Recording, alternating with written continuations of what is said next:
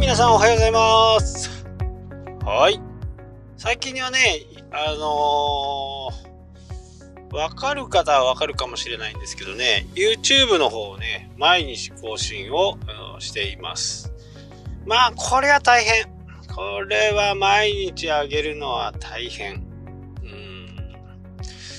でもね毎日あげることによって僕の場合読者と、えー、チャンネル登録も順調に増えています。と合わせて僕の場合ね広告を入れてるんですけど、えー、広告収入も上がってきています。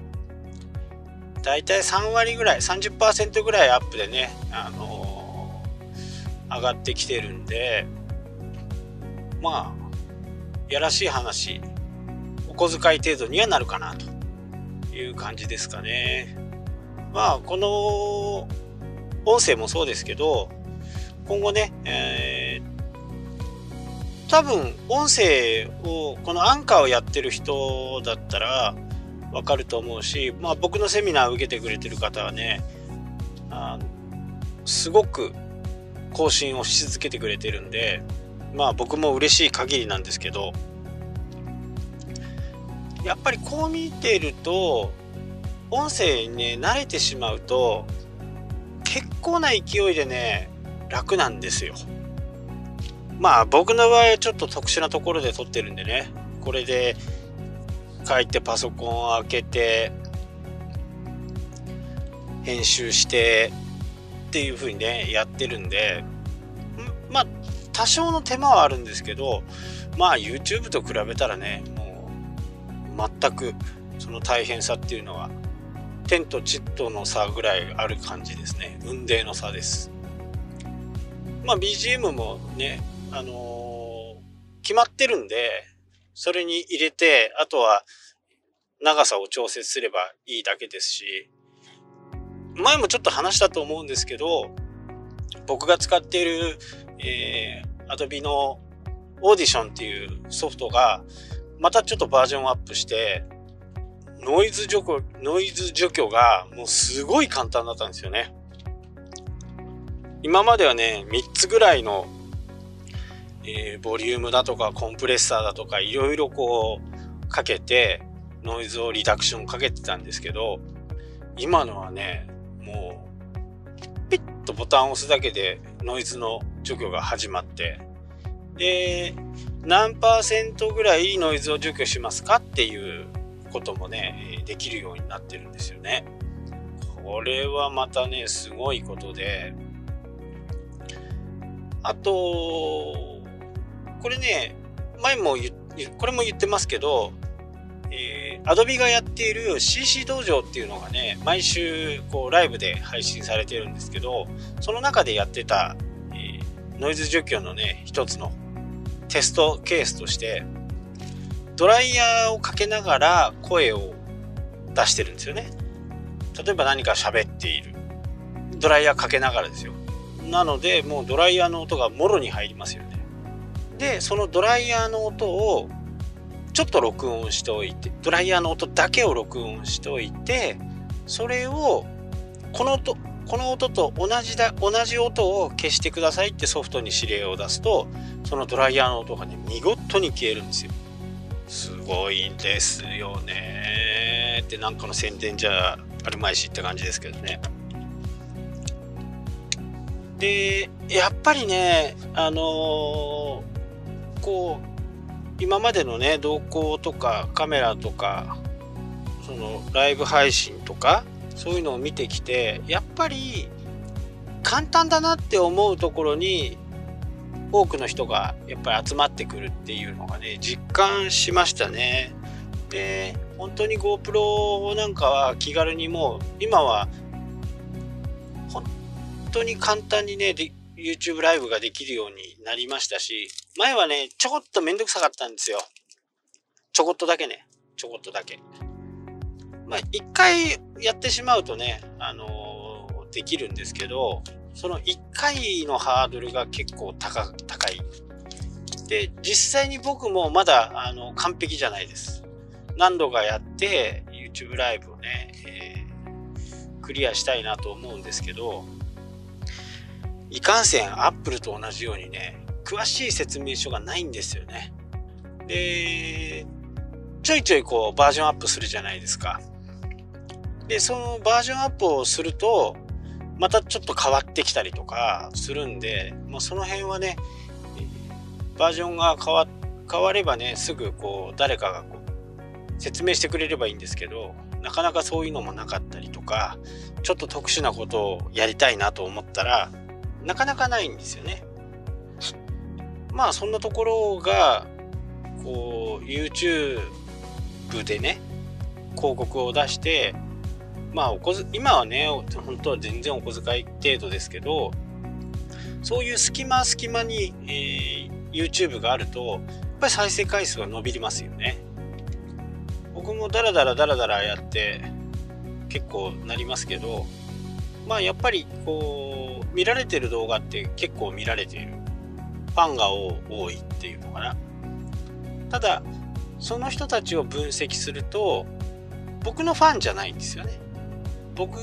のファンではなくってその映像とか「How to」とかこれどうやったらできるんだろうとかって言って検索をしてその動画に当たってその動画の通りやってみたらできたみたいな。でもねこれがままさにもう YouTube をビジネスで使う方法なんですよね。How to 動画を上げとく。でそれでうまくいく。っていうのが再生回数が伸びてこう結果広告費も、え上がってくると。なのでね、こう、まあ、YouTube はね、あの、やっぱりこう自分の顔を出したり、その辺はある程度ね、こう、オープンでいかないとならないんで、ちょっとやっぱりハードルが高い。で、次に、まず撮影するのにハードルが高いでしょ？っぱりあのカメラに向かってね、喋るっていう、まあまあ緊張しますよね。誰もいないのに緊張するみたいな。まあだから芸能人の方はすごいですね。そういった意味ではね。なんぼ仕事とはいえね。で、撮影が仮に終わったと。そうすると次、編集っていう作業が入るじゃないですか。この編集がまたね、結構ハードルが高い。まあ僕もこうセミナーとかね、簡単にできますよって言いますけど、やっぱり時間をね、しっかりこう、確保して、じっくりやっていかないとなかなかうまくいかない。で、なかなかうまくいかないと、どうしても途中で諦めちゃう。で、YouTube なんかはね、特にこう、広告を、広告費をもらおうとすると、今はね、1000人のチャンネル登録者数が必要なんですよ。やっぱり1000人っていうと結構ハードル高いんですよね。多分90日ぐらい毎日毎日動画を作ってあげて作ってあげておいて早い人だったら行くかなっていう感じ。飛び飛びだとね結果ダメなんですよ。なのでこう毎日あげることをできるような準備をしとく。ということは、まあ、45本取っとけばいいんですよね。45本取って、残りの45本はやってるうち1ヶ月半ありますから、1ヶ月半を使って45本作っていくっていう。なので、3ヶ月でね、毎日上げていく。今から準備をして動画をせこせこ作っていって、例えば6月ぐらいにね、6月からスタートっていう風にして、えー、やっていけば、678ねちょうどいい感じ。そうするとまあ時間もあるからよし今日やろう今日からやろうと思ってもやっぱり1本目2本目3本目ぐらいまでできるんですけどやっぱり1週間続けていくっていうのはやっぱり至難の技でもうアメリカの YouTuber でね億円稼いでる人たちは大体その、えー、スタッフがね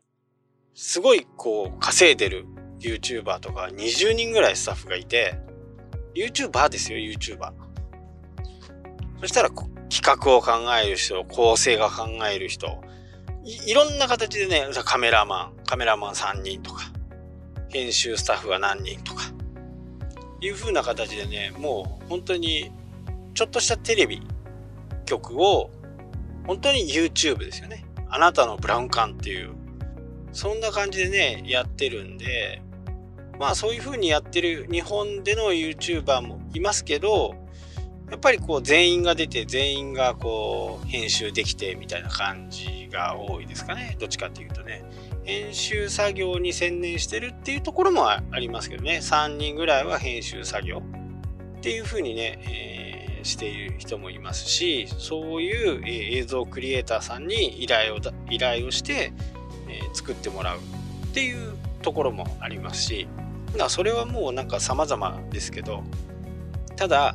あのー、どちらにしても編集も丸投げだとやっぱり自分の思うようなものができなかったりするんで一番初めはね編集は自分でちょっとやった方がいいと思います。どんなソフトを使うんでもね iMovie でも Final Cut Pro でもプレミアラッシュでもプレミアプロでも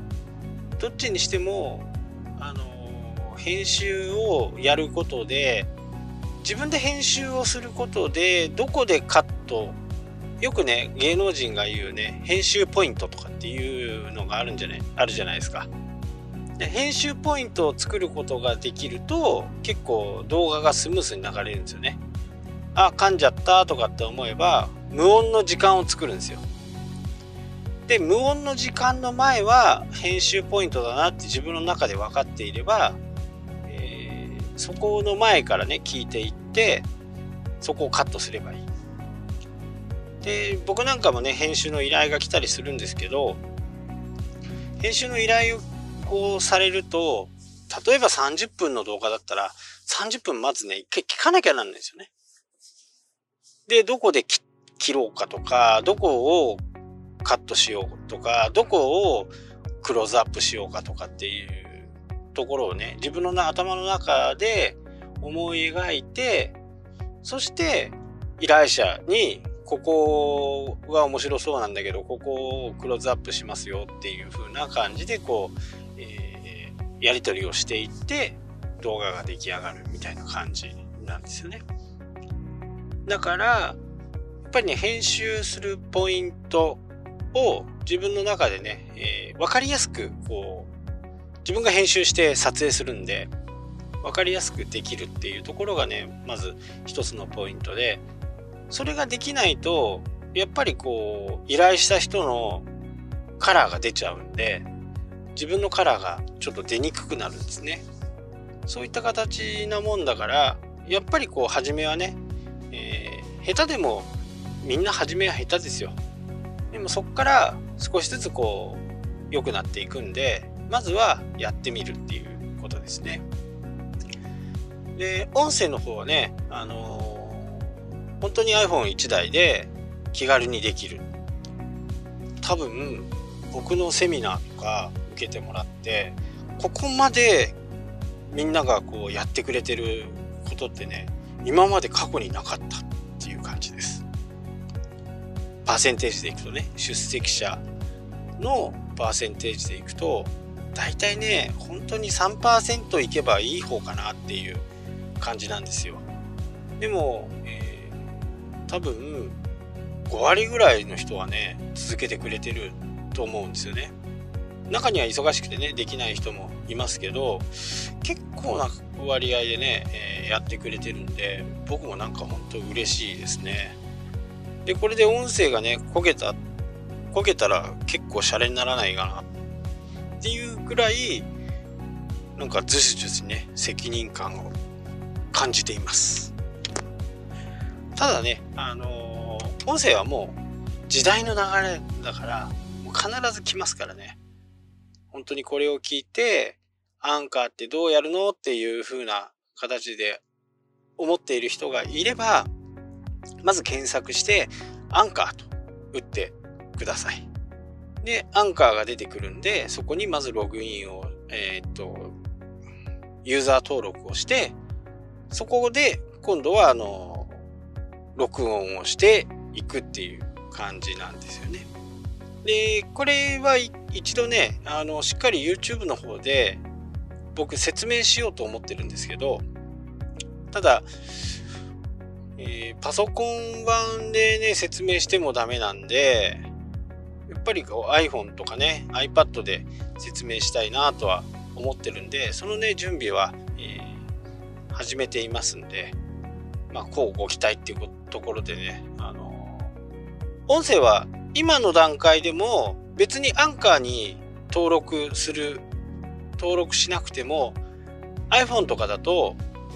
えー、ボイスレコーダーってありますよね。あの、ボイスレコーダーに入れとけば、それは後からね、えー、アンカーに持っていって、そこで番組が作れる形になるんで、えー、ボイスレコーダーに入れておく。あとは IC レコーダーがある方は IC レコーダーにね、えー、自分の喋れる時間、毎日喋れる時間を考えて、それで、え、録音をしてフォルダーを振っとけば、フォルダー名をね、振っとけば、それで、こう、ババババッとこう、音声ができるようになるんで、ぜひともね、えー、YouTube ができる方は YouTube、音声ができる方は音声をね、ちょっとやってみてほしいなと思います。はい、今日はここまでになります。じゃあ明日もやりますので聞いてくださいね。したっけ？